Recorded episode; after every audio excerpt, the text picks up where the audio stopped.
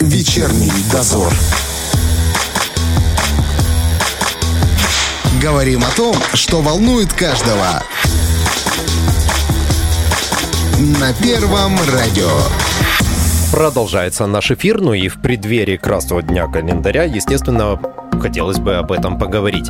А в прошлом году мы говорили о причинах появления революции, о том, как она развивалась, а в этот раз я хочу поговорить о человеке, который неразрывно связан с этим процессом. Это Владимир Ильич Ульянов, он же Ленин. И вообще это одна из таких личностей, которая, наверное, наиболее мифологизирована вообще в отечественной истории. Вот такую еще нужно поискать. Тем интереснее взглянуть на его роль в октябрьских событиях, и поэтому мы сегодня будем говорить с нашим гостем, кандидатом исторических наук, доцентом кафедры истории БГУ Вячеславом Анатольевичем Содолем. Здравствуйте. Здравствуйте. Давайте сперва такое, знаете, нарисуем картину в головах людей, чтобы они понимали, что происходило вот в октябре 17 года, да? Все знают, что в феврале 17 года была одна революция, в октябре внезапно вдруг другая. Что происходило и зачем понадобилось снова браться за оружие, условно говоря? Ну, вы знаете, в настоящее время вообще превалирует такая точка зрения, что 17-й год – это не две раздельных революций, Одна а один сплошной революционный процесс. И более того, этот э, революционный процесс, революционное движение в нашей стране началось задолго до 1917 угу. года. Его истоки берут в великих реформах Александра II, 1861 год, отмена крепостного права в России. Угу. Почему тогда? Потому что проводимые Александром II э, реформы, они проводились в интересах правящего слоя, феодалов, помещиков да. наших, и они были непоследовательны реформы. Э, по идее, они должны были, раз буржуазные реформы, перестроить э, абсолютно весь организм государства на новые принципы буржуазного угу. государства. Угу. Там даровать э, людям э, свободы слова, печати, собраний. Соответственно, э, непосредственные производители, крестьяне должны были получить землю в достаточном количестве, чтобы образовывать ну, хозяйство как минимум как э, типа фермерских американских так. хозяйств и так далее. Ничего подобного сделано угу. не было. Э, реформы были проведены, как э, утверждал сам Ленин, крепостниками и в интересах крепостников, и они заложили огромнейшие противоречия в российском обществе того времени. И, соответственно, первый раз громыхнуло в 1905 году. Э, но тоже этот процесс не был доведен до конца. Потом февраль 17 года, многие называют февральскую революцию революцией, но если посмотреть на то, что было до э, февраля 17 года и что стало после февраля 17 э, года, в принципе, поменялись только действующие лица. Ничего... Государственный переворот тогда? Да, это был государственный переворот, просто-напросто, причем как бы инициированный и проводимый силами извне. В основном силами английского, французского посольства, хотя, конечно, задействованы были как бы и наши внутренние товарищи. А вот, э, собственно, э, оказавшись у власти, Временное правительство, оно тоже представило такую достаточно обширную программу преобразования, но из этой программы преобразования, по сути, ничего не сделало. Э, Почему? А просто не было политической воли на то, чтобы делать. И кроме того, они изначально заняли позицию непредрешенчества. Та позиция, которая в конечном итоге сгубит и белое движение времен гражданской войны э, потому что де юре э, временное правительство в принципе обладало какими полномочиями? Только подготовкой созыва выборов в учредительное собрание. Уже учредительное собрание должно было определить все остальное. И социальный так. строй, и государственный строй государства и так далее. Но Временное правительство, оно было э, наделено властными полномочиями, которые позволяли бы снизить остроту противоречий в обществе, вот, которые э, накопились, обострились в результате ведения Первой мировой войны решить продовольственную проблему, там, снабжение хлебом даже столицы Петрограда, э, изменить отношение крестьян и помещиков э, к земле, там ряд других вопросов, национальные вопросы можно было решать, как бы не перекраивая как бы кардинально э, сложившуюся систему в государстве. Ни черта подобного, э, прямо скажем, временное правительство не делало, э, и э, фактически именно бездействие Временного правительства, оно и самым лучшим образом подготовило следующий революционный взрыв в октябре 2017 года. Ну, я, я вот позволю себе процитировать э, э, взгляд со стороны британского разведчика из местного писателя Сомерсета Моэма, который так написал о Керенском. Он несколько месяцев Керенский – это глава Временного правительства. Глава Временного правительства, которого свергли большевики. Угу. Ну и какую зарисовку о нем оставил Моэм. Положение России ухудшалось каждым днем, а он убирал всех министров, только чуть замечал в них способности, грозящие подорвать его собственный престиж. Он произносил речи, он произносил нескончаемые речи. Возникла угроза немецкого нападения на Петроград. Керенский произносил речи. Нехватка продовольствия становилась все серьезнее, приближалась зима, топлива не было. Керенский произносил речи. За кулисами активно действовали большевики. Ленин скрывался в Петрограде. Он произносил речи. И ничего не делал. И ничего не делал. И в итоге за вот эти полгода хозяйничая Временного правительства власти, только за эти полгода, за которые Временное правительство несет ответственность, по стране закрылось 800 э, предприятий. Ну, сами Неплохо. понимаете, что это означало для рабочих, которые потеряли единственные средства к существованию. Так, подождите, а почему закрывались? Как почему закрывались? На фронт отправляли людей или? Э, ну, пытались отправить на фронт, но организованные попытки э, организации наступления на юго-западном фронте угу. летом 17 года провалилась да. и угробила э, государство. Часть территории государства была захвачена еще в 15 году, соответственно, там потеряли определенные там угольные угу, разрезы, угу, там угу. ряд других моментов. И а это... и хлебная проблема из-за того же была, то есть? Да, отчасти части э, проблема снабжения продовольствием восточной части страны заключалась в том, что отсутствовало в достаточном количестве топлива для паровозок, угу. это раз. А второй момент, э, парадокс сложившейся ситуации заключался в том, что вообще хлеб был, продовольствие было. На узловых станциях э, Урала то есть на границе так. азиатской и сибирской части скопилось летом и осенью 2017 года порядка 100 тысяч вагонов с продовольствием. Но они не могли попасть в европейскую Почему? часть страны, потому что большинство дорог у нас были одноколейные. Ага. И э, в первую очередь двигались поезда, которые обслуживали армию. Таким образом, э, возможности наладить нормальное продовольственное снабжение европейской части страны и даже столицы, а это было вполне по силам временному правительству, ну, не случилось. Я вам даже больше скажу, что э, накануне э, на, октябрьских событий 1917 года норма хлебного пайка в Петрограде, в столице, составляла полфунта хлеба. Один фунт это 405 граммов. Ну, вот сами угу. считайте, достаточно это или недостаточно. Это почти как в блокадном Ленинграде. В блокадном Ленинграде было больше, я вам скажу. С ума сойти. Что в это время делал Ленин? Всегда вот интересно. То, то есть ну, давайте я вам дам слово, я не буду пока ничего. Не, ну, пожалуйста. Просто Ленин как фигура, знаете, у нас всегда представляется, что он все время был в Петрограде, просто выжидал, поднимал народные массы, потом они все за ним дружно пошли, и свершилась революция. Ну, это очень примитивная точка зрения, которая не соответствует э, вообще действительности. Э, ну, э, в Петроград Ленин попал, как известно, только весной 1917 года. А где он до этого находился? До этого находился в эмиграции с 1908 угу. года то в Швейцарии, то в Великобритании, в общем, по Европе, угу. как бы на различных квартирах конспиративных он скрывался, ну, активно э, интересовался тем, что происходит в стране, организовывал и проводил э, партийные конференции.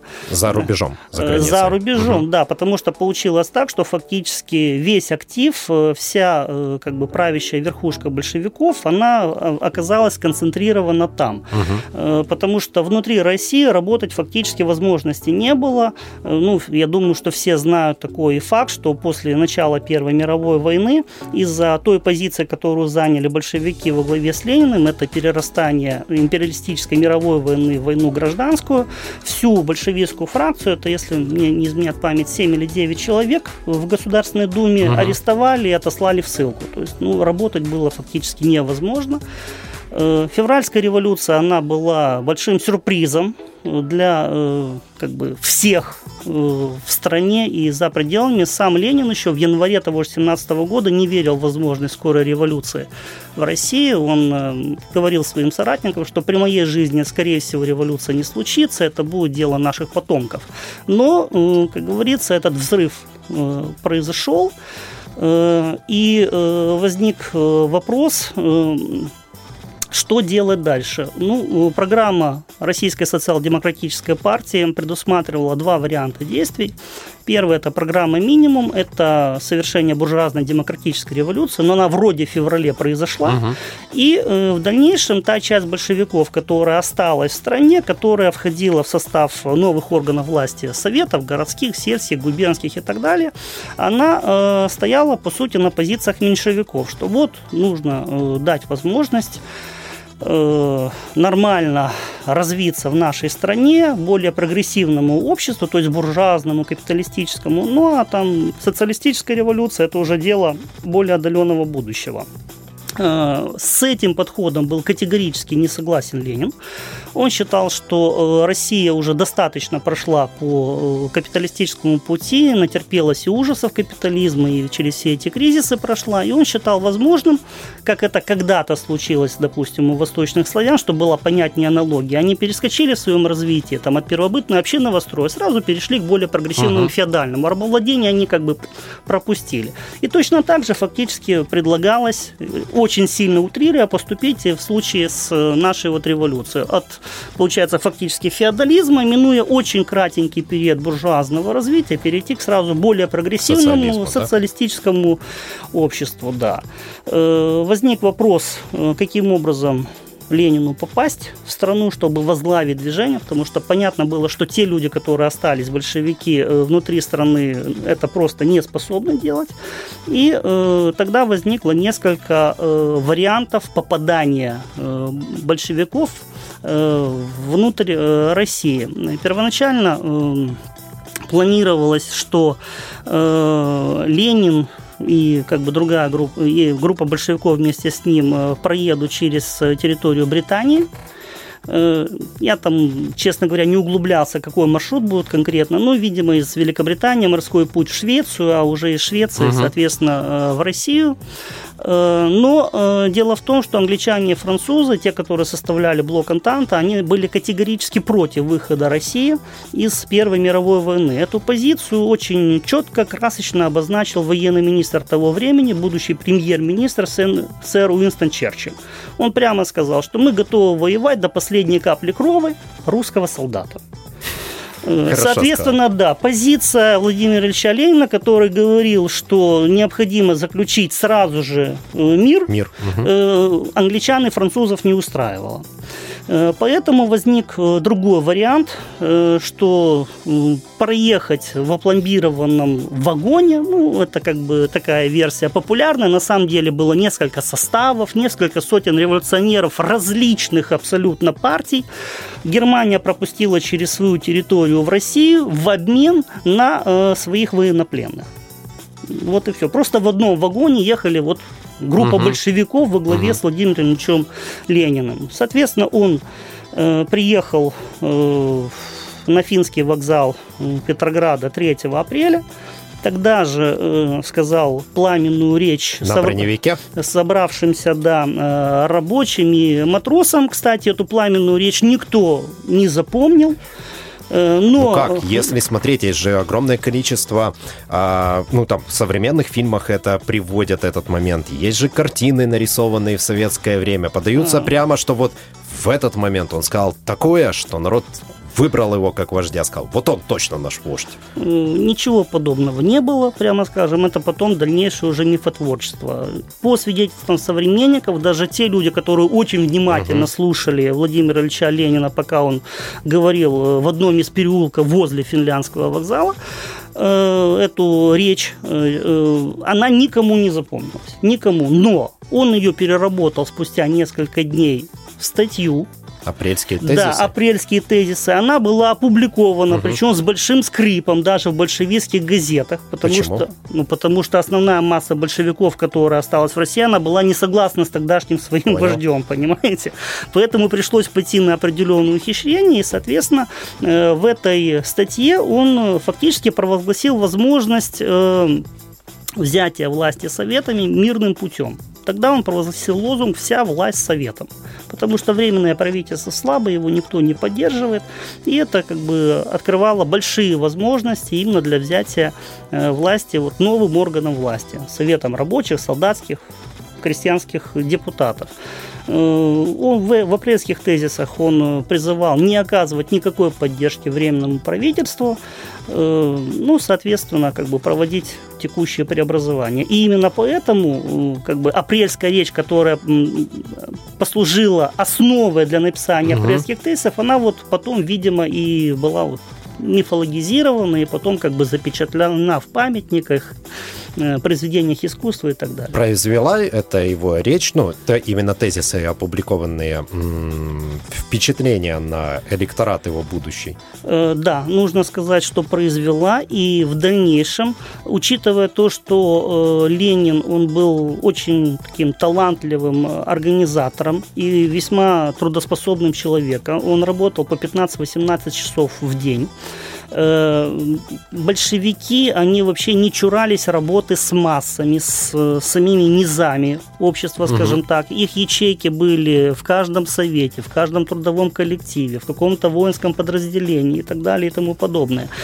Э, соответственно, Ленин прямо с мест э, как бы получал информацию о нуждах и чаяниях людей, сразу перерабатывал их в логичные, понятные лозунги. И что самое интересное, что отличало именно эту партию Ленина от всех остальных, он реально э, готов был воплощать эти лозунги в жизнь, то есть брать на себя ответственность за выполнение тех или иных решений.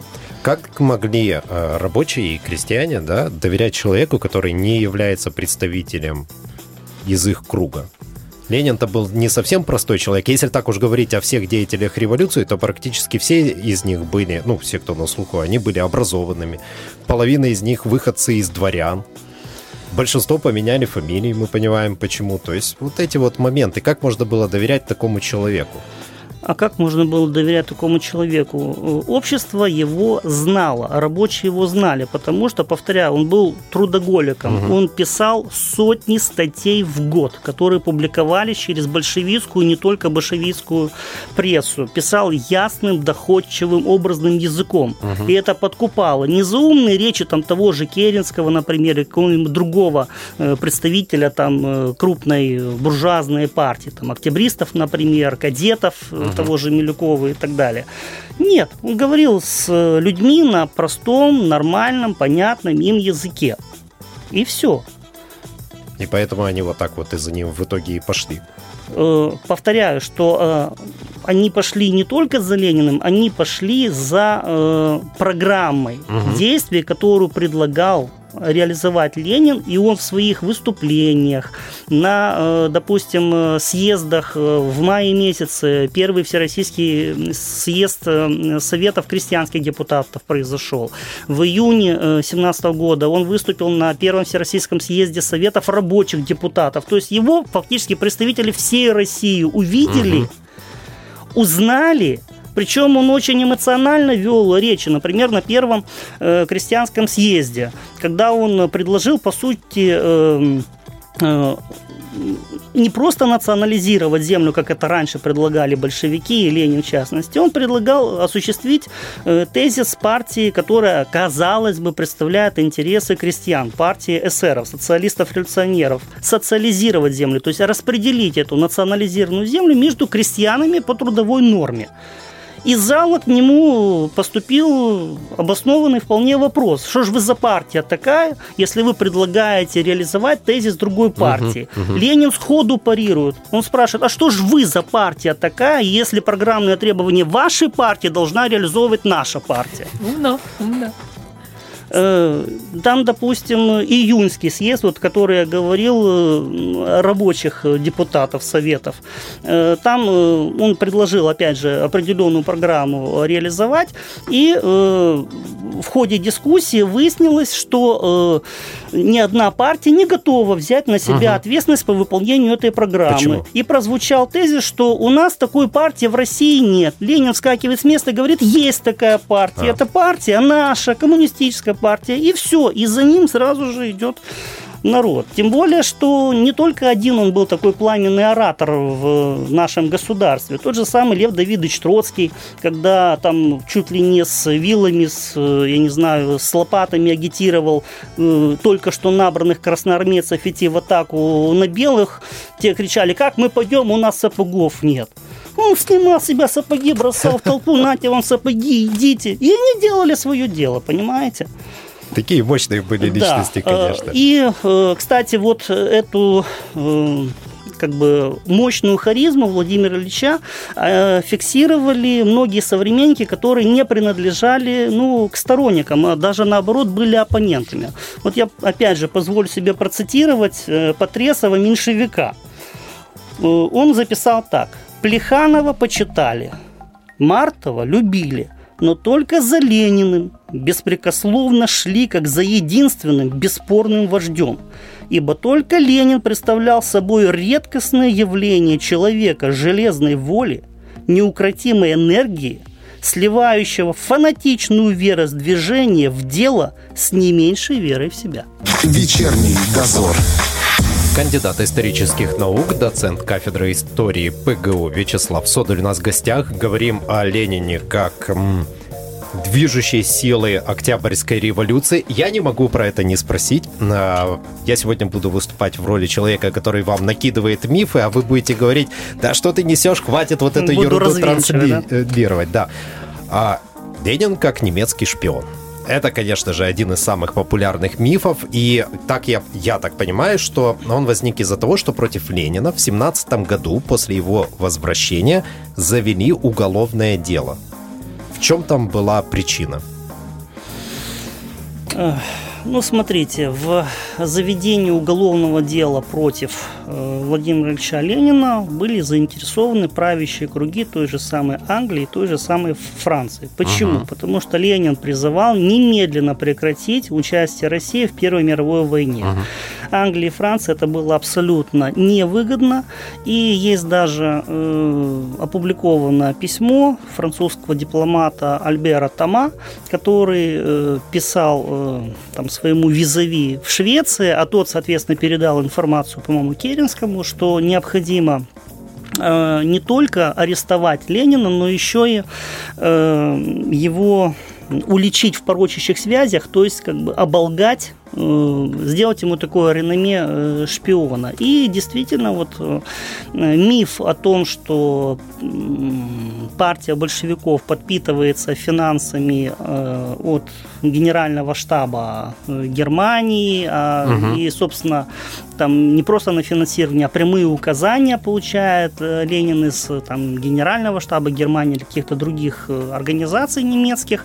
Этот миф начал культивироваться в июльские дни 1917 э, года, когда 3-4 э, июля состоялись грандиозные манифестации в э, Петрограде, в ходе которых как раз Ленин и рассчитывал мирным путем взять власть у Временного правительства, вот с этим лозунгом «Вся власть Советов». В этих манифестациях участвовали полмиллиона человек. Можете Прилично. себе представить, да, все население Приднестровья с гаком выходит на угу. улицы города и требует «Вся власть Советом». Но там возникли вооруженные провокации, и это дало возможность э, Керенскому обвинить Ленина в э, попытке вооруженного захвата власти, хотя изначально ничего подобного угу. не было и быть не могло. И тогда, собственно, два человека один это депутат бывшей Государственной Думы, второе тоже лицо и же с ними, третий товарищ, который снабжал как бы информацией, это, это был министр э, юстиции, по-моему, в правительстве Керенского Переверзев, э, они фактически начали мусолить вот эту идею о том, что большевики это партия, которая финансируется немецким правительством, а Ленин напрямую германский шпион. Тогда они э, обвинили Э, Ленина в государственной измене. Угу. Фактически должен был состояться его арест, но он с коллегами по партии был вынужден бежать в Финляндию недалеко. Некоторое время с Зиновьевым проживал вот в шалаше у озера Разлив. Да? Нужно сказать, что э, убедительного доказательства этой версии нет. Э, приводятся огромные документы о том, что там переводились какие-то средства, там парвуса, не парвуса, через каких-то других подставных лиц. Называются числа различные, от десятков тысяч до нескольких миллионов марок и рублей. Э, но э, единственный реальный документ, которыми располагают исследователи, которые ни у кого не возникает сомнений, что да, действительно, большевики получили 32 тысячи долларов. Угу. Ну, тогда 1 доллар – это 10 российских рублей. Солидные деньги. Солидные деньги, да. Но интересно, на что они пошли. Эти деньги пошли на организацию конференции в Циммервальде большевицкую, то есть угу. за пределами России. Деньги потрачены были не все. Конференция была организована в сентябре 17 года. Э, остаток средств был переведен в Россию, по-моему, что-то около 8 тысяч долларов у меня в памяти, уже после того, как э, большевики взяли власть в Петрограде. Uh-huh. Uh-huh. То есть, э, кроме того, против вот этой версии, что Ленин это германский шпион, вообще вопиет весь ход истории дальнейшей. Потому что мы с вами знаем, что тот же самый Брестский мир заключенный российской делегации в Бресте 3 э, марта 1918 года, по которому Россия выходила из э, Первой мировой войны и, собственно, заключала мирный договор с Германией, сам Ленин его охарактеризовал как похабный мир и рассматривал как временную меру, что как только будет социалистическая революция в Германии, мы от выполнения условий этого мира отказываемся. И действительно, 9 ноября громыхнула революция уже в Германской империи. В результате Германская империя не стала, и как только громыхнуло там, советское правительство отказалось от исполнения э, условий этого Брестского соглашения. Кстати, почему? Э, да, Еще давайте. один момент, понимаете, есть э, э, очень такая хорошая поговорка в русском языке: "На воре шапка горит". Угу. Кто больше всего кричал о том, что Ленин э, немецкий шпион? А кричал глава Временного правительства Александр Федорович Керенский, по отъезде которого из Петрограда, э, ну, чисто случайно, видимо, на счетах этого деятеля, который вообще зарабатывал на жизнь тем, что защищал рабочих в судах, он тоже был адвокатом, как и Владимир Ильич. Так вот, на счетах этого адвоката обнаружилось там миллион четыреста с чем-то тысяч рублей. И понятно, что советское правительство озаботилось вопросом, откуда взялись эти деньги, на что они должны были пойти, и там в одном из своих постановлений призывало желающих поделиться имевшейся информацией. И как? Не, а, не выяснили откуда? Ну, есть версия, что это действительно английские и французские деньги. А как вам версия, что Ленин был американским шпионом? Вот это новое. Нет, ну это... И деньги вывозил отсюда. Это, честно говоря, я даже в научной литературе с такой версией не встречался. Но то, что он не американский шпион, ну, говорит, ну, хотя бы э, ну, знаменитые фальшивки, так называемые документы Сисона. Угу. Э, Слушайте, но многие которые, их воспринимают как Которые реальность. вроде бы как должны доказать, что Ленин и большевики это работающие на германский штаб за немецкие деньги. Э, но на самом деле это фальшивка, как установлено однозначно было еще в 20-х годах прошлого столетия. Фальшивка, которую сделали два польских журналиста Кос, Коган и Осиндовский, которые по немыслимой как бы, цене, там стоимость, по-моему, 800 автомобилей Форте, купил вот тот самый Эдгар Сисон, специальный представитель американского президента Вильсона в России. Откуда вообще у большевиков были деньги? Все-таки, когда ты проворачиваешь такие дела, источники, они известны. Это пожертвования частных лиц. Многие предприниматели сочувствовали идеям Ленина. Кроме того, это огромный ресурс народов России. Фабрично-заводские комитеты, членство в партии требовало определенных четких финансовых ассигнований. И кроме того, за 17 год численность партии большевиков, она резко возросла.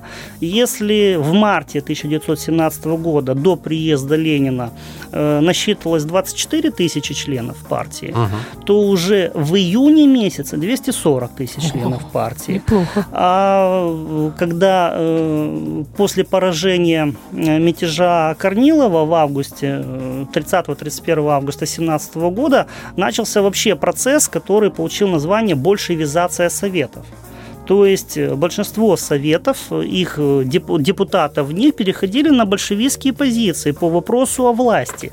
И к моменту Октябрьской революции, кстати, сами большевики не считали, что они сделали революцию. Они тогда честно говорили, что это военный вооруженный переворот. Революция это закрепилась уже там чуть дальше угу. по итогам когда гражданской войны. Да, когда эти, уже да. поняли масштаб произошедшего в стране. Эм, так вот, э, получается, что вот этот процесс э, до октября, 25 э, октября 2017 года на позиции большевиков перешли 80 советов в крупнейших городах страны, в том числе в Петрограде, Москве, других крупных промышленных центрах. То есть, по сути, они уже явочным порядком брали власть в свои руки и проводили ту политику, которая была прописана в программе партии большевиков. Все, без пролития крови. И в дальнейшем, уже после переворота в октябре 2017 года, процесс продолжался вплоть до весны 2018 года. Сам Ленин его назвал «Триумфальное шествие советской власти», потому что никакого сопротивления, по сути, не было. Ну, там поход э, Краснова-Керенского на Петроград, сразу угу. же по горячим следам, он сразу же захлебнулся. А добровольческая армия начала в декабре составляться, и тоже туда не сильно, образно говоря, народ шел. Первоначально численность добровольческой армии, по-моему, от силы 4 тысячи человек. И только после того, как они ввели насильственную мобилизацию, как бы они начали уже в свои ряды привлекать, ну, загонять, прямо скажем, как бы другой народ. Октябрьская революция была кровавой? Нет, абсолютно. Абсолютно нет. Я вам э, скажу, приведу такие цифры. Ну вот э, с чего начались э, события февральской революции. 26 февраля Николай II, тогда еще царь, император, он разрешил применить оружие против безоружных манифестующих в Петрограде. Ага. И 26 февраля пролилась кровь, было убито 30 человек. Это один день, просто там беспорядки продолжались несколько дней. Во время штурма Зимнего дворца, легендарного и неповторимого, угу. Никто, погибло да? 6 а, человек. 6. 6 человек. Ага. То есть это, по сути, бескровный переворот был. Вообще сам э, процесс ареста членов Временного правительства, ну, с позиции сегодняшнего дня выглядит вообще комично. Там идет заседание Временного правительства, в зал заседаний врываются солдаты, матросы, вот перевешенные этими угу. как бы, лентами пулеметными и так далее. И возникает диалог. Кто вы, господа, такие? Что вы сюда пришли? А вот пришли вас арестовывать. А что вы будете делать? Да вот будем делать революцию, новое государство, будем вами управлять как вы сможете без нас управлять? Ну, как-нибудь справимся. Ну, и, и так далее. Вот в таком же духе абсолютно как бы добродушный, нормальный диалог. Потом, правда, попытались как бы демонизировать образ большевиков. Э, известно, что защищали э, в том числе там э, полурота женского батальона Зимний дворец и как бы прозвучали ну, такие инсинуации, что, дескать, солдаты, матросы изнасиловали этих несчастных женщин. На следующий день э, руководитель этого батальона выступила в печати, что ничего подобного не было и так далее и тому подобное. Вообще, во время Октябрьского переворота больше всего пострадал винный погреб Зимнего дворца.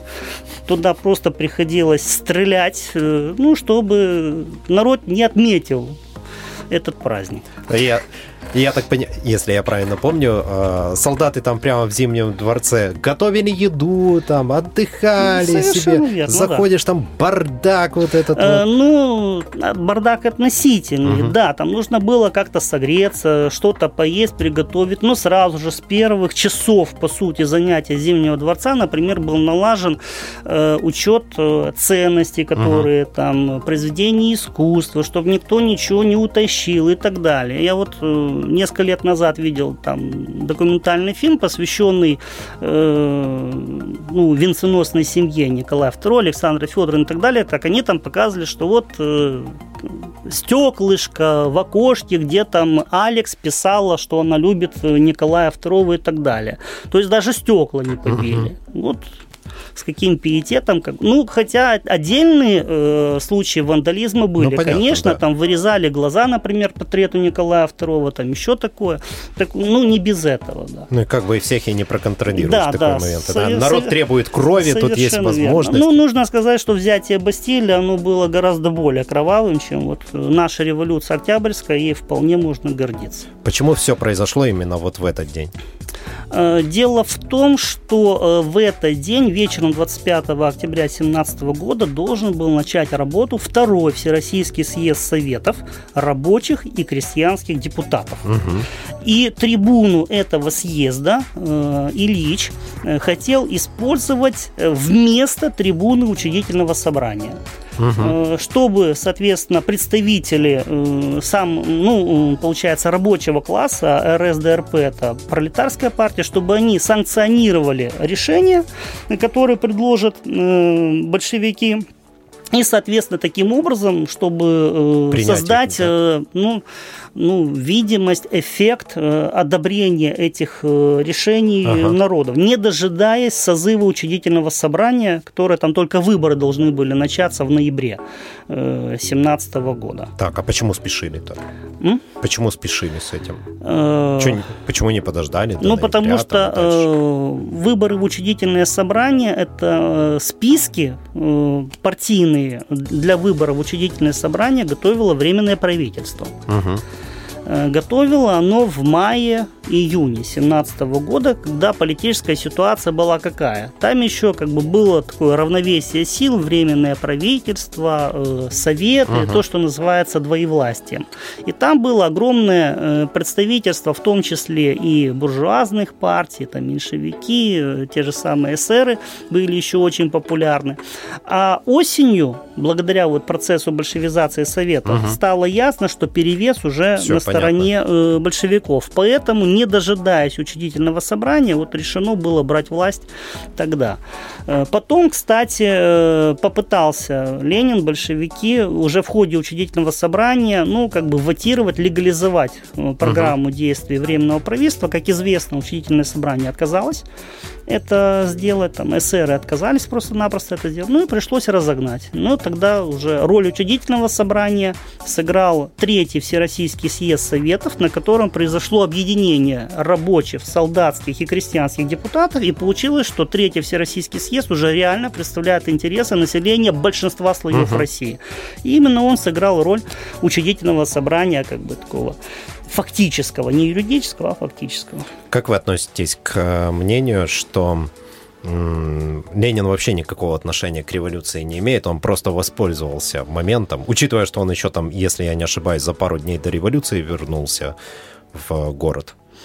Ну, ничего подобного. Если бы не Ленин, если бы не э, идеи Владимира Ильича, вряд ли бы революция состоялась как таковая.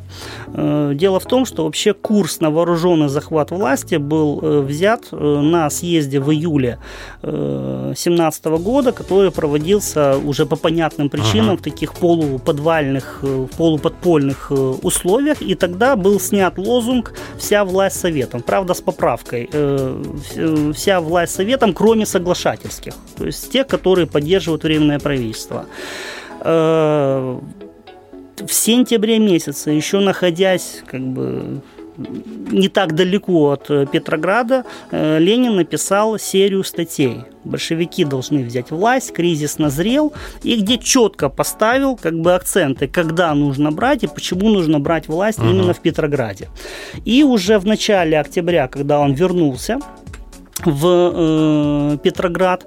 Э, было проведено два исторических заседания Центрального комитета партии, по-моему, 10 и 15 октября, э, на которых именно Ленин продавил вот эти свои идеи о том, что необходимо брать власть здесь и сейчас. Для этого нужно создать под видом как бы, организации обороны города от наступления немцев военно-революционный комитет во главе с Троцким, и, во-вторых, военно-революционный центр во главе главе с Лениным, который бы руководил всем этим вооруженным восстанием. Угу. Угу. А почему он вообще мнение поменял? Ну, изначально так рассчитывал только мирным путем, а тут не совсем уже мирным. А дело в том, что в июле 2017 э, года закончилось двоевластие. Э, Александр Федорович Керенский, который до этого возглавлял э, Петроградский совет угу. рабочих и солдатских депутатов, он стал премьер-министром, руководителем Временного правительства. Да. Это означает, что все, победило Временное правительство, и оно уже власть ну, простым таким путем не отдаст. Ага. То есть вот эти вот качели... То есть это единственное они закончились, да. Ну, как сказать, э, в июле 17 года, как говорят философы, Россия очутилась в точке бифуркации. Ну, это даже не би, а трифуркация, потому что было три возможных пути развития. Первый путь развития – это буржуазная республика, это временное правительство отстаивало. Второй путь развития – это начали организовываться крайне правые силы, военные во главе с э, генералом Корниловым, верховным главнокомандующим. Ага. Ну и третий путь – это тот, который который предлагали большевики, социалистическая революция. В августе 2017 года попытались свой вариант развития э, как бы оформить, скажем так, закрепить э, военный во главе с Корниловым, не удалось. Э, Причем тоже примечательный момент, почему не удалось. А потому что Керенский призвал на помощь, кого бы вы думали – изменника Ленина и его Красную гвардию большевистскую, чтобы они направили своих агитаторов в мятежные войска, их распропагандировали и не пустили в Петроград. Возможно ли это было бы, если бы Ленин был реальным германским шпионом и так далее? Да не в жизнь. То есть сам Керенский четко понимал, кто есть кто в России. Э, перспективы временного правительства, они были никакие, потому что, опять же, даже за эти несколько месяцев нахождения у власти уже во главе с Керенским ничего не было сделано. Угу. Я приводил цитату, что Керенский да, только говорил говорил и ни черта не делал. Ну и, соответственно, остался только один путь развития, и все. Революционная ситуация, и вот взрыв снизу. По-вашему, почему личность Ленина пытается очень сильно очернить и вообще принизить его роль во всех событиях? Ну, а как еще бороться с личностью такого масштаба? Нужно заляпать грязь, грязью просто-напросто. И все, другого объявления, как бы, объяснения я не нахожу, потому что когда аргументы заканчиваются, их нет уже, переходят uh-huh. на личности, uh-huh. и тогда вспоминают все. Так а почему тогда пытаются и роль революции как бы нивелировать? сделать вид, что это было позорное пятно на нашей истории. Но есть такая хуже. точка зрения, что на рубеже 80-х, 90-х годов у нас произошла контрреволюция. То есть, ну, опять, мы перешли от социалистического строя, так. перешли к буржуазному, капиталистическому угу. строю, вернулись, отброшены были назад каким образом та власть, которая пришла в начале 90-х годов, той же самой России, тот же самый наш знаменитый Борис Николаевич Ельцин, угу. который, по сути, угробил все, что было создано за 70 лет до него, как еще можно пытаться оправдать то, что происходит в государстве? Ну, замазывая черным рассказывать, то, что, что происходило плохо, до, да? да, акцентируя внимание как бы на каких-то ключевых болевых точках, моментах э, нашей предыдущей истории. И тогда вспоминаются и репрессии, конечно, 30-х угу. годов, но забывают о том, что в 30-е годы это не только репрессии, это еще и две пятилетки, 6 тысяч крупных предприятий, второе место в мире для Советского Союза по выпуску промышленной продукции, что мы тогда вошли в число трех-четырех государств планеты, единственных, которые могли все, что нужно выпускать самостоятельно, то есть быть самодостаточными и так далее и тому подобное. Вечерний дозор.